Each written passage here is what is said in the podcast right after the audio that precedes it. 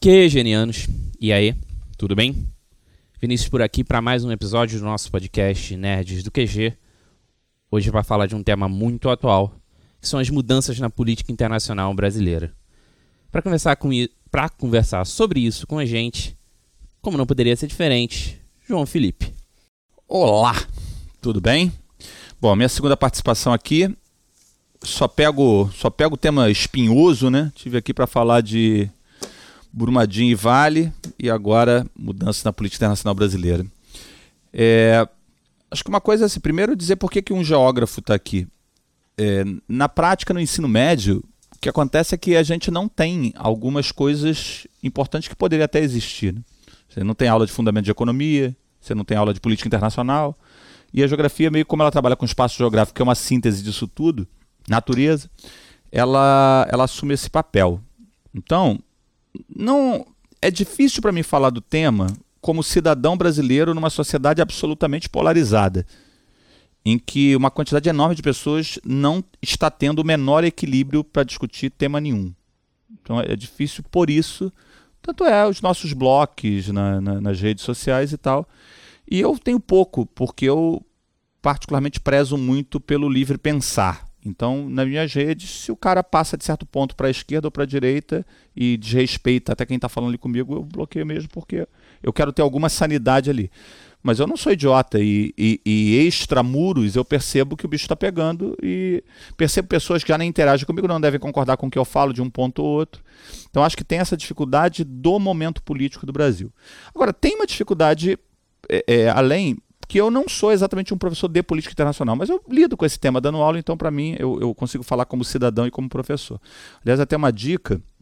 Eu, da outra vez que estive aqui, eu, eu recomendei um podcast, vou recomendar de novo, que é o Le Petit Journal, em francês, Le Petit Journal, J-O-U-R-N-A-L, dos meus queridíssimos amigos Tanguy Bagdadi e Daniel Souza. E é um podcast maravilhoso. Muito bom, andei ouvindo. Né, andou, e, e o Daniel fala de economia, os dois trabalham comigo no, no, curso, né? A gente é professor de um curso de diplomacia, curso, a referência de curso de diplomacia no Brasil, preparatório para o CACD, e eles trabalham também, na, como você os vê na, na, na, telinha, né, na Globo News, o Daniel muitas vezes, quase sempre à tarde, o Tanguy às vezes, mas muitas vezes à noite, pegando um tema. E e é curioso, porque nesse trabalho na diplomacia, eu lido com política internacional de uma maneira periférica, porque o Tanguy é um dos nossos professores de política internacional. E ali meu foco é mais geográfico. Só que aqui a gente está num projeto que é um projeto do Enem, do QG do Enem.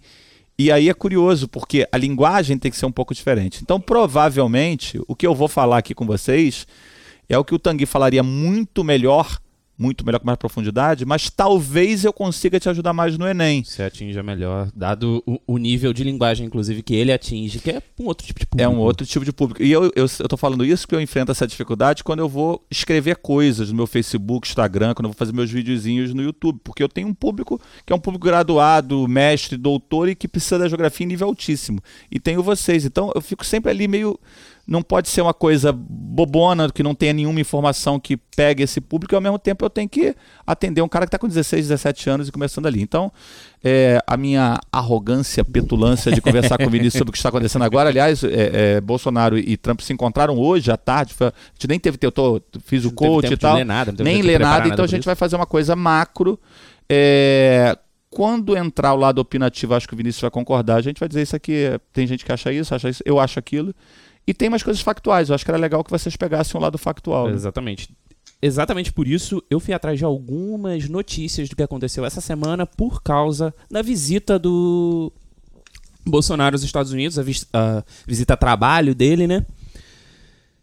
E acontecendo várias coisas. Várias coisas. Várias Estão coisas. acontecendo várias coisas, né? É. A gente não é. pode reclamar que esses três primeiros meses de governo sejam mesmo monótonos. Né? Não, a gente está vivendo um momento de efervescência. É, acho que esse é um ponto importante discutir o porquê dessa efervescência. Né? É, é bom, é bom. Mas vamos tentar primeiro se ater aos, aos fatos novos, né? Os fatos recentes. Uma coisa que me chamou muita atenção, João, é que, inclusive na própria preparação para essa primeira viagem do Bolsonaro, se ventilou que uma das pautas mais importantes era o acordo de salvaguarda tecnológica que foi é, feito entre Brasil e Estados Unidos. Né? O acordo que garante permite, na verdade, o uso comercial da base de Alcântara para lançamento de satélite, míssil, mísseis e foguetes. É um, é um acordo espinhoso ali que tem um, que, inclusive está aí sendo debatido há 20, quase 20 anos, né? É. Bom, é, no fundo é meio assim, vamos lá, para a gente contextualizar e falar de Alcântara e, e, e, dos outros que vão acabar saindo a partir de Alcântara. Por que, que estão sendo, por que, que tem sido três meses assim muito intensos? Porque a gente teve quatro mandatos seguidos de um partido no poder e um partido, por mais que haja variações de análise, é, de esquerda. Okay? Quando eu falo variação de análise, alguns amigos estavam indignados porque uma das coisas que o presidente disse é que ele assumiu o poder depois de 30 anos de governos de esquerda. E aí, quando bota 30 anos, você vai até 89, aí teve colo, teve não sei o quê, você fala, porra, absurdo e tal. Gente, assim, tudo é referencial, né? Se você está muito à direita, ele está muito à direita, para ele é tudo à esquerda. Mas o fato também é, eu tenho muitos amigos muito à esquerda e para eles tudo era à direita, tá? Até o governo do PT foi meio à direita para o cara que está muito à esquerda. Então tudo é referencial. Então a gente vai tentar aqui manter algum equilíbrio e sair desses radicalismos tão intensos. O fato é, a gente teve durante 14 anos, seriam 16, tem o impeachment, o vice dela é, não é exatamente o mesmo governo, é uma lógica diferente, mas você tem ali 14 é, a 16 anos. bem inócuo até. É, é, pois é, e daquele, daquele do chamado presidencialismo de coalizão, então você precisa fazer um acordo uhum. mesmo com alguém que seja diferente. E o cara que ganha, ganha não só sendo uma oposição muito ferrenha a isso, como ganha pelo antipetismo, Ele de certa maneira. Tendo como base muito forte. Com base nisso. Então, eh, vocês podem gostar ou não gostar do Bolsonaro, mas ele está fazendo o que ele falou que ia fazer, assim. E, e, imagino que os eleitores dele estejam, pode ter uma insatisfação ou outra, é, mas uma, o, o, eleitor raiz dele deve estar bem satisfeito, eu imagino. Se eu entrar lá no, no, no estertor, ele tá, prometeu isso, que ia dar duro na Venezuela, que ia isso, que ia tentar liberar a arma e por aí vai. Ele prometeu isso. Uhum. Ah, mas eu acho um absurdo. Unidos, então, né? estreitando pois, relação, é. como disse que ia estreitar. Pois é. E aí cai na questão da política internacional. Por quê? Porque nesses é, 14 anos de governos mais à esquerda, a gente tem uma série de ações e essas ações envolvem valorização da integração com a América Latina, envolve o crescimento de países emergentes, o discurso da, do avanço da diplomacia sul-sul, onde entrou os BRICS e por aí vai. E ele entra para dar uma guinada. Como professor, eu tenho que dizer, no entanto, que ele promete essa guinada e tenta fazê-lo reescrevendo um pouco a história. Isso é um fato. O Mercosul não é uma criação petista. Assim, é, é, assim, gente, uma coisa é opinião, a outra é fato. O Mercosul começou a ser gestado, procurem aí, é, não precisa procurar nos manuais, procura em fotos. Professor, é, presidente Sarney e presidente Alfonsin, buscando aproximação. Tratar de Assunção, que é 91, salvo engano, o presidente era o Collor. A não ser que a gente acredite que o Collor seja hoje o presidente de esquerda. Isso não, não faz muito sentido. Mas faz sentido para o público dele. E é assim mesmo, em política é assim também. O PT fez muita coisa que era continuidade do Fernando Henrique, vamos combinar, oh. e negava tudo. É o próprio Bolsa Família. E o próprio Bolsa Família, que é a junção de um monte de coisa. coisa. E aí você tenta dar o teu carimbo. A política no Brasil é uma, política é uma coisa feia. No mundo, no Brasil, é mais feia ainda. Assim que funciona, né? O para a obra do outro. Aqui no Rio tem, tem uma coisa paradigmática que foi a tal da cidade da música. Oh. E eu não vou nem discutir se a cidade da música é boa ou ruim. Mas o Eduardo Paes ali deu um golpe de mestre. Na gente e no César Maia. Na gente, porque a gente que paga o imposto. E no César Maia, porque ele quis enterrar a carreira política do César Maia. Era uma obra quase pronta. Era uma obra grande, cara, discutível no meio de um cruzamento da barra ali, naquele truncamento ali da. E ele ganha a eleição e deixa parado aquilo lá durante três anos. Aquilo era quase um mausoléu. Todo mundo que passava olhava para aquilo, oh, Maia, desgraçado e, e é tal. É uma obra de tamanho. E, e, tamanho, e não acabava. E no último ano ele terminou, mudou o nome, inaugurou. Política é isso. Então eu tento, só para vocês terem algum equilíbrio, eu sei que quem está muito na torcida aí, é, petista ou antipetista, bolsonarista, antibolsonarista, é mais difícil. Então, ele assume e meio que transforma toda essa política internacional dos últimos anos como uma coisa petista, o que não é fato. A integração latino-americana ela faz parte de um projeto, inclusive, que remonta o próprio período militar, se você pensar de algumas aproximações ali, mas enfim, que a gente não vai ter tempo de falar agora. E aí o que, que ele faz? Uma guinada. Essa guinada eu anotei aqui para a gente pensar em três macro temas antes da gente chegar na, na, na questão da base. Um, aproximação ideológica com os Estados Unidos. O governo diz que ele não tem viés ideológico, mas ele tem viés ideológico. A ideologia dele é muito clara, ele é contra a ideologia lá do outro. Ele acusa o outro e ele faz uma coisa parecida. Nesse, nessa reunião agora, nessa viagem aos Estados Unidos, ele chegou no primeiro dia, num jantar, a dizer que o Brasil iria se afastar ao antigo comunismo, que ele não poderia É isso. imperar. Isso é ideológico. Como o cara quer se aproximar do comunismo também, se é que É existe e tal, é ideológico. Então, só pra ficar claro. E aí ele faz o que ele promete, é o quê? Tentar se aproximar dos Estados Unidos. Só que aí isso cria alguns problemas. Problema número um. O Mercosul, por mais que ele não deslanche, ele é uma realidade já aí há coisa de 30 anos. Ele tem uma indefinição, que eu acho que a gente tem que falar já já, em relação à sua estrutura, mas ele é uma realidade. A Argentina é o terceiro é, é, é, mercado brasileiro. Os Estados Unidos é o segundo, a China é o primeiro, mas a Argentina é o terceiro. Há uma questão de proximidade geográfica. E aí rolou logo uma canelada quando no governo, no, numa, nas primeiras entrevistas do Guedes já como ministro, uma repórter do Clarim perguntou se o Mercosul é uma prioridade. Ela falou assim: Ah, tu quer saber? Não é não. E isso é muito assustador para a Argentina, porque se ela é importante para a gente, nós somos muito, mais, importantes importante. para eles. Depois é com a China, que aí é aquela frase que vem da campanha. Você vê que não se pode reclamar de incoerência do governo. O governo está sendo coerente. Tá cumprindo com o que É, Isso, a. China não está comprando do Brasil, está comprando o Brasil. E aí a ideia é, só que aí o bicho pega. Por que, que o bicho pega? Porque a China é o grande comprador brasileiro. E aí uma base de apoiadores dele, que é o agronegócio, começou, Chila. olha só, querido, eu vendo soja para eles. E aí você começa a ter uma divisão no próprio governo. Esse governo tem algumas divisões ali. É, a própria ministra do, da Agricultura, se não me Que engano. está né, lá nos Estados Unidos, não arrumou muita coisa, não arrumou nada É, né, né. dessa vez, não, não Mas conseguiu. ela tá ali tentando tá defender os interesses, né? porque é uma realidade que se impõe. Há uma outra treta lá que envolve uma questão já mais de base religiosa, uma troca da, da embaixada copiando o Trump, né? Ele é muito, ele é muito fã do Trump, está É, muito claro retirada da reunião. embaixada de Tel Aviv para Jerusalém. E aí desagrada os árabes que também compram franguinho brasileiro, A compram uma coisa ou halal, outra. Né? Carne de, de, de abate É religioso isso. lá. E aí, o que nós temos é uma guinada. O que vocês têm para a prova, pensando aí em prova de. A gente tem uma mudança. De um país que adotou um discurso de diplomacia sul-sul, não era exatamente inimigo americano. O Brasil não virou inimigo americano, mas não tinha lá as relações mais próximas, porque buscou um outro caminho. É, o presidente atual carimba isso num partido, mas não me parece que seja uma coisa de um partido só, é um, é um movimento. Se é bom ou se é ruim é uma outra história. E ele busca essa aproximação com os Estados Unidos. E aí a gente chega à questão da base de Alcântara. De Alcântara, portanto, ela vem dentro desse contexto. Qual o contexto? Nós temos um cara que ganhou a eleição. Aí, aquela história, quem é opositor dele vai. Ganhou assim. O cara ganhou a eleição com um partido pequeno. Ganhou a eleição lá com dois minutos, sei o que e tal. Alavancando uma série de outros candidatos no, a reboque ganhou dele. vareio, era. Eu, honestamente, não sou ligado a partido nenhum, mas se o fosse, era hora de dar uma refletida aí. O que, que Ah, sobre o que aconteceu? foi feito, né? O que foi feito, o cara ganhou. E aí ele ganha e ele vai fazer essa guinada. E essa guinada envolve uma série de coisas. Então, por exemplo, ele resolve que a base de Alcântara, é a base de Alcântara. Se vocês repararem, a base de lançamento de foguetes americano fica em Cabo Canaveral, que é na Flórida, que é a parte mais ao sul dos Estados Unidos. Se vocês olharem a base da, da, da União Europeia, ela fica incrivelmente na América do Sul, na Guiana Francesa, é a base de Kourou. Se vocês olharem a base da antiga União Soviética, ela fica no Cazaquistão, que era a república mais ao sul. Na verdade, os países buscam ficar perto da linha do Equador. Na linha do Equador, por uma questão física, a velocidade de rotação ali é maior, você economiza muita energia quando faz o lançamento. É, Aí você tem uma economia de chegar a ser 30% de combustível para É fazer o isso, po- lançamento. posição geográfica, coisa de geógrafo. E o Brasil tem lá o Maranhão, e tem lá uma base. E o Brasil, país complicado, né? O Brasil é um país complicado. Uma reunião do Paraguai, não sei se existiria com o Trump, mas não teria o mesmo impacto. E uma reunião da China com o Trump é a de um outro patamar. O Brasil não é nem o Paraguai nem a China. Ele é aquele país que tem um baita de um potencial. É isso que cria, inclusive, na gente uma grande angústia. Nós brasileiros temos uma- uma- uma, Parece que está sempre prestes a se realizar e nunca se Nunca realiza. se realiza. O que faz com que a gente, inclusive, seja mais crítico ao nosso país do que, em média, a população é. Porque a gente sabe que a gente podia ser mais e a gente nunca chega. Então o Brasil tenta com essa base há muito tempo, com parceria com um monte de gente, inclusive com os próprios Estados Unidos do passado. Fez parceria com a Ucrânia, fez parceria com o Japão, com Portugal, com a gente, com um monte de gente.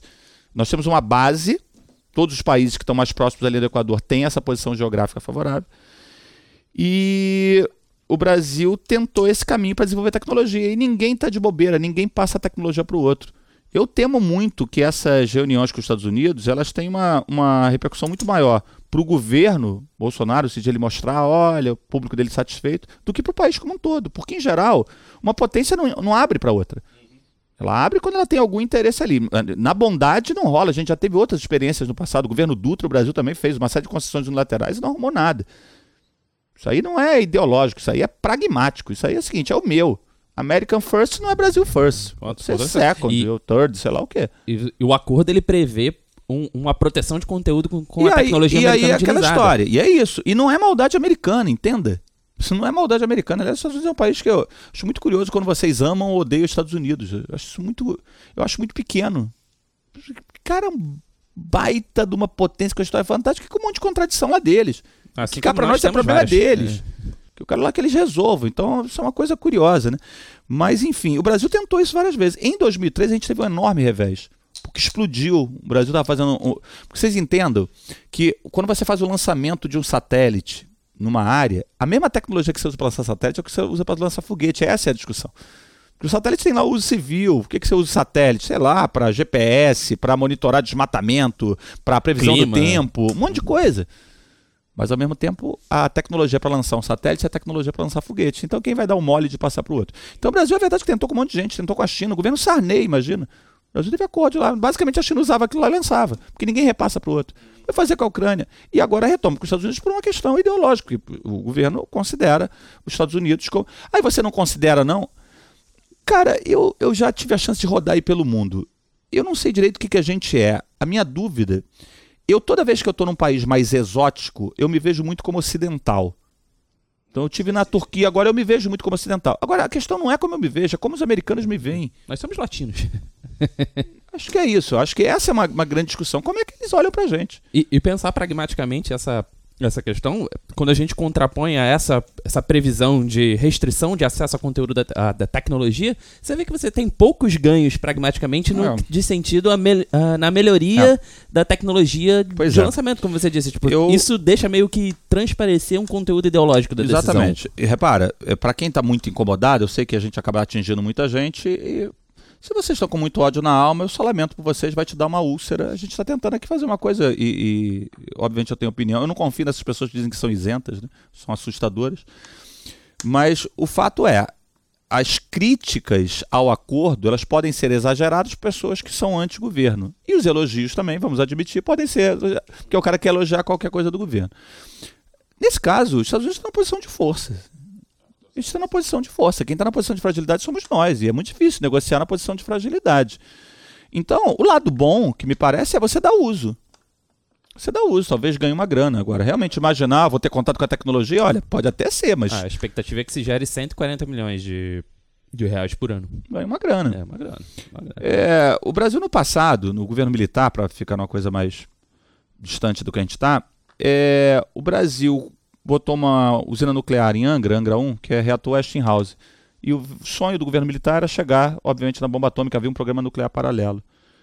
E os Estados Unidos nunca repassaram a tecnologia. Aí o governo Geisel, que é um governo muito interessante você estudar, se tiver interesse, para estudar o que é interesse nacional. Uma coisa é interesse do Estado, outra é interesse do governo. Vocês têm essas aulas aí na internet. É só olhar o que é interesse de um governo. Isso vale para Bolsonaro, isso vale para o governo PT. Algumas decisões do governo PT eram interesse do governo do PT e não do Brasil. Quando faziam. E me parece que no governo Bolsonaro acontece coisa parecida e a população tem que olhar assim, mas isso aqui é bom para o país ou isso é bom para a corrente de pensamento do governo atual? É, no governo Geisel, o Brasil simplesmente faz um acordo com a Alemanha para fazer Angra 2 e 3 para tentar essa tecnologia. Porque os americanos não repassaram. E não repassaram não é por maldade. É porque os países defendem o quê? O próprio interesse, o interesse nacional. Então, a questão da base de Alcântara é, tecnicamente, fazer um acordo com alguém para usar, me parece que é algo correto no sentido de tentar dar uso e ganhar uma grana. Ter a ilusão de que você vai receber a tecnologia, acho que não. Agora, eu, eu li muito rapidamente sobre. O que eu vejo são chargezinhas, memezinhos na internet, que é entregamos a base para os Estados Unidos, é um território. Talvez haja um exagero aí muito grande, que é o cara que é. E do outro lado vai estar lá o cara dizer, meu Deus, vamos virar potência, eu sou o melhor amigo do outro. Cara, o melhor amigo não tem reunião de uma hora e meia, né? Reunião de uma hora e meia, aperta a mão, ele vai embora. Isso é uma grande ilusão. O Brasil vai ter que se realizar pelas próprias forças. E enquanto não tiver uma coisa de, de percepção das nossas defesas, de, de, eh, de, problemas estruturais e de alguma união nacional, a gente não tem nenhuma união nacional nesse momento, a gente tem uma polarização, só nos fragiliza.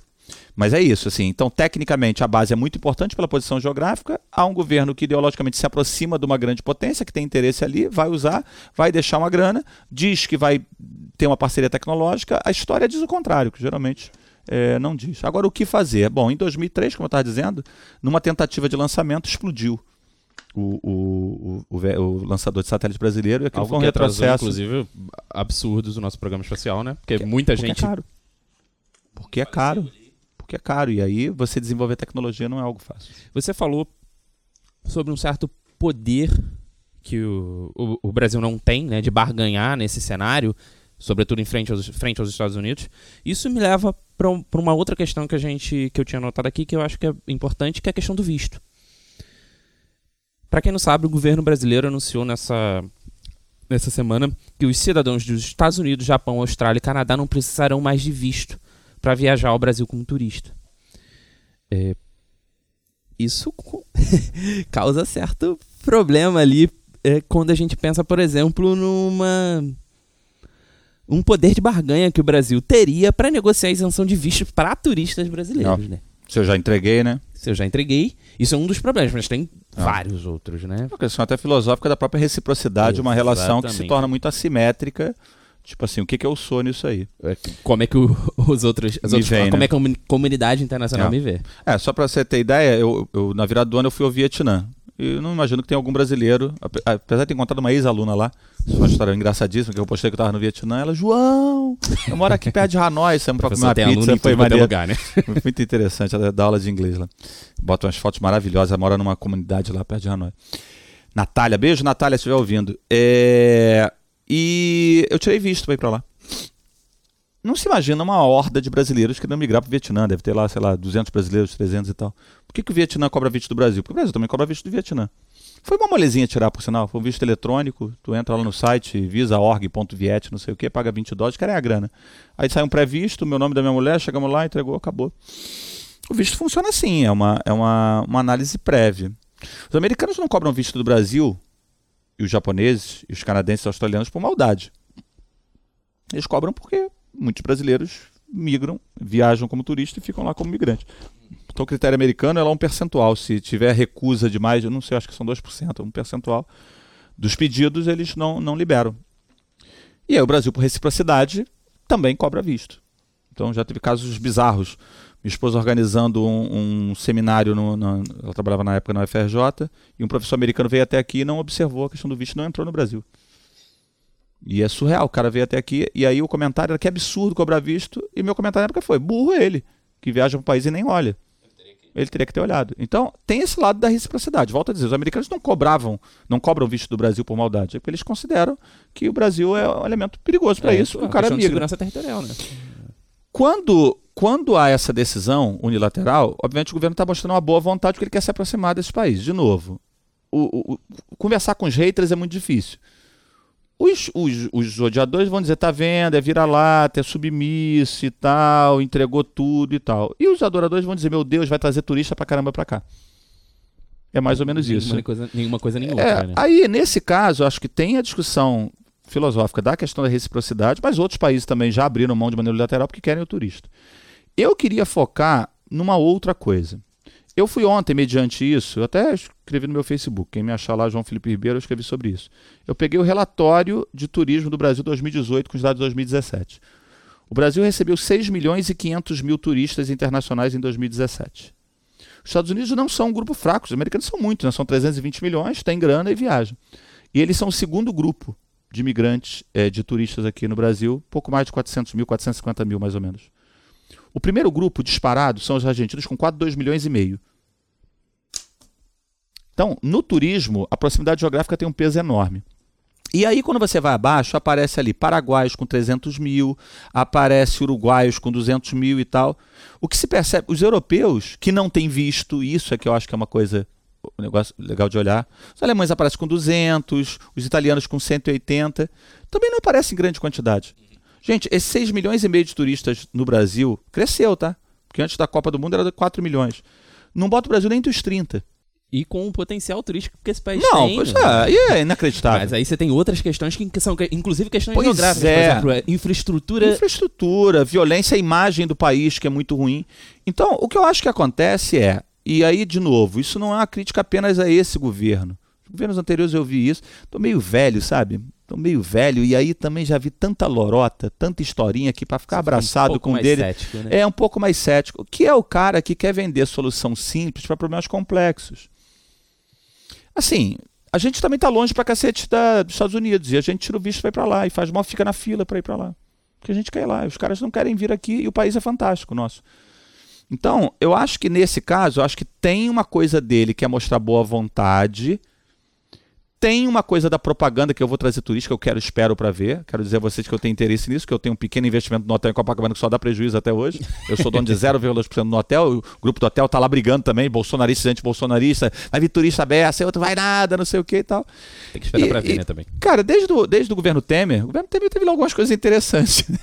o governo Temer... É difícil botou, achar, mas é, teve. Teve. Ele liberou visto eletrônico pros americanos, era, é muito fácil, já era bem fácil pros americanos tirar o visto.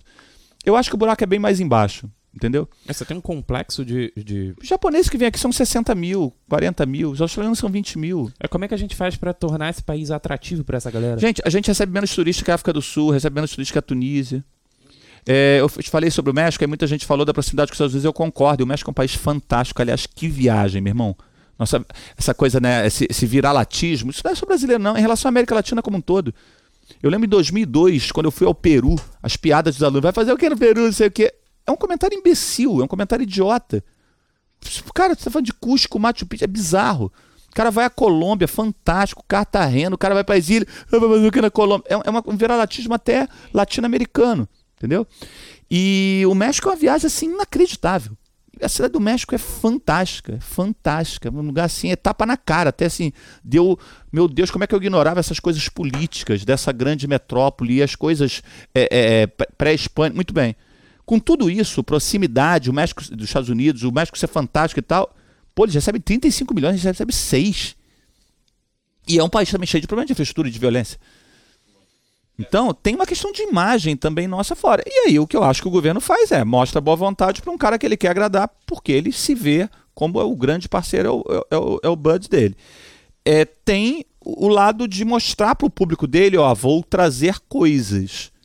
Agora, temos que esperar na prática. Afeta essa questão política. Agora, a escolha é muito curiosa, né? Porque você vê que você escolhe quatro países ricos. Eu poderia provocar, já que eu tenho lá essa merreca lá naquele hotel que só dá prejuízo, por que, que não libera visto para chinês e indiano? Porque o que eu vejo pelo mundo é cada vez mais chinês e indiano viajando.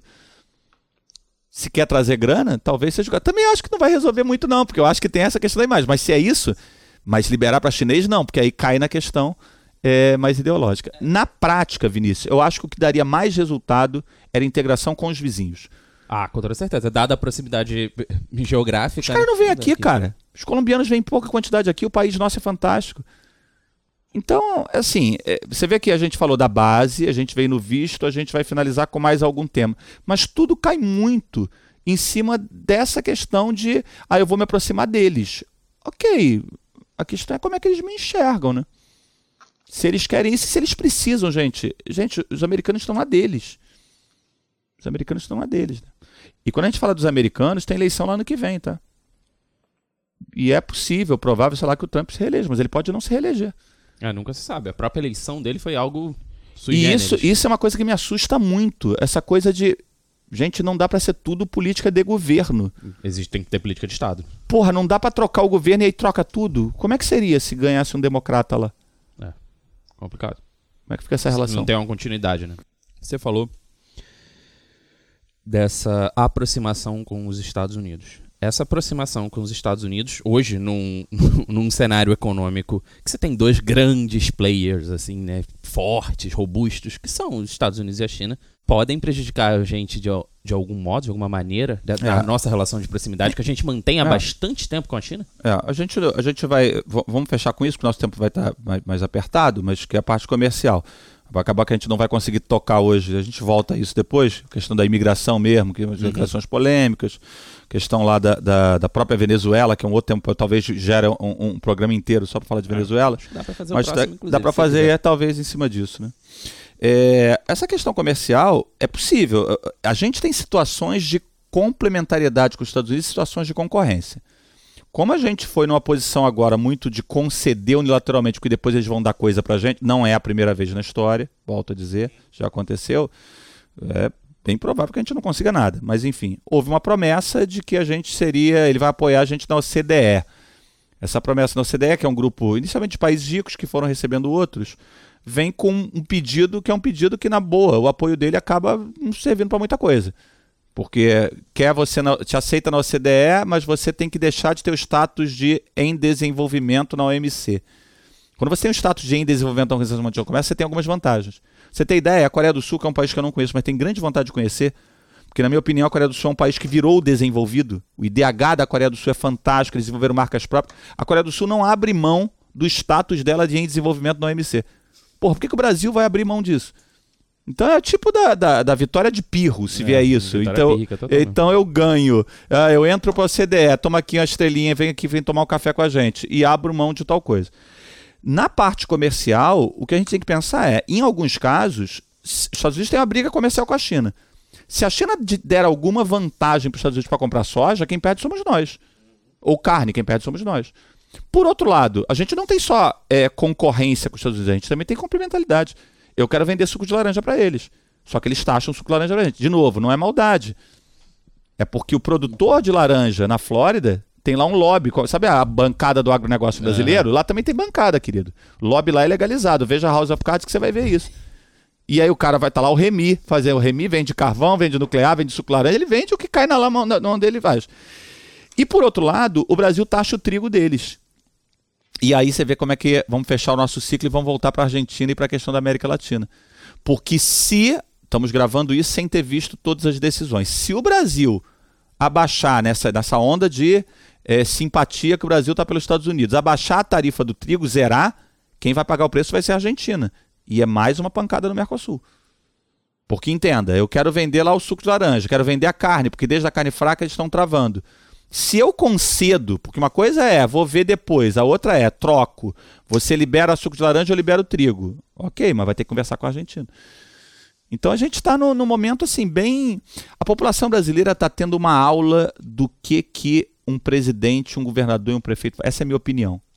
A gente vai ter que. Política é chato, mas a gente vai ter que participar de política. A gente está aprendendo quando você escolhe alguém, quando você elege alguém, esse alguém tem muito poder.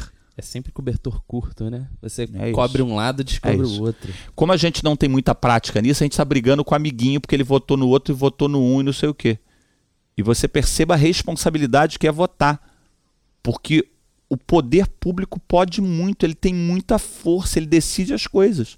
E aí é um grupo de interesse, porque é o cara do suco de laranja, é o cara do trigo, é o cara da universidade pública, é o cara da Venezuela, é o cara. Olha quanta coisa. Então é isso. Então a gente está no meio do magnata, magnata compreensível, porque ganhou o governo do outro lado. O Trump não foi magnata da política externa americana, também foi magnata. Agora, o Obama já tinha sido magnata em relação ao Bush. E o que, que vem por aí? E eu espero sempre que esse nosso ciclo democrático se mantenha para o futuro, para a gente se acostumar. E é assim. E talvez se ele se continuar, porque a democracia no Brasil costuma ter vida muito longa, né?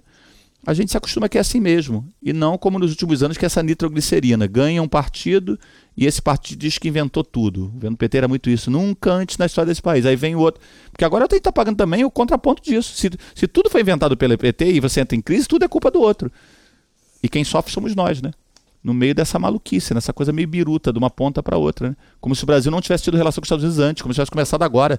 É, nossa, como se o Obama não adorasse, eh, idolatrasse o Lula. E voltando, e voltando, gente, lá na independência do Brasil. O Brasil quando virou república, em Barão do Rio Branco.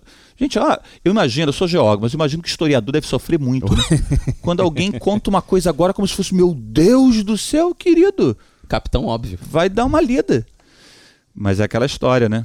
Simple minds, né? Buscando sempre respostas simples para problemas complexos. E numa época de rede social, que a gente já falou aqui, que muita gente dá as respostas simples, né? É, e a galera necessitando dessas respostas simples no momento de crise, no momento Mesmo de agravamento de contextos. Seguem, né? Elas seguem, elas vão seguir. Não tem como não seguir. É isso aí. Voltamos a isso, né? Sei que foi, ó. A gente, cara, a gente não tratou nem de um terço do que a gente queria tratar, mas o assunto é muito grande, é muito grande. E a gente não quer fazer um podcast muito grande para não cansar vocês. É. A gente vai sempre E tentar... se a gente considerar esse como o primeiro panorama, porque ele acabou sendo um panorama geral sobre a guinada e a gente começa a fazer temático. O que, que vocês acham? vocês aí que estão ouvindo, o que, o que vocês querem? Vocês querem que a gente continue com essa perspectiva, é, abordando o, o, cenário internacional, política internacional? Comenta nas nossas redes sociais quando você ouvir esse episódio. Fala com o João, o João tem as redes sociais dele lá, que ele sempre divulga. Só procurar ele no Facebook e no Instagram como Professor João Felipe, que você vai encontrar ele. Você tem ele no, no YouTube. No Instagram você procura João Felipe Ribeiro, sendo que com underline. João, underline, Felipe, underline Ribeiro. No YouTube é Professor João Felipe, no Facebook é Professor João Felipe. Procura a gente, a gente do QG lá no Instagram, QG Denem, procura no Twitter, procura no Facebook, no YouTube. Comenta com a gente o que você quer, para a gente poder adaptar esse, esse projeto as necessidades de vocês, as vontades de vocês, porque é isso que a gente quer. A gente quer atender é vocês da melhor maneira possível. É isso. Galera, por hoje é só. Falamos bastante. É isso, né, João? É isso. Então, o primeiro panorama foi, depois nos aguardem com análises temáticas e não tocamos na questão das armas e tal, o pessoal sempre oh, fala disso e tal. Muita oh, coisa vai acontecer. Isso vai acontecer. Apertem os cintos é, que calma, vamos ter tem muita coisa interessante por aí. Emoção. Abração, pessoal. Abraço, galera. Tchau, tchau.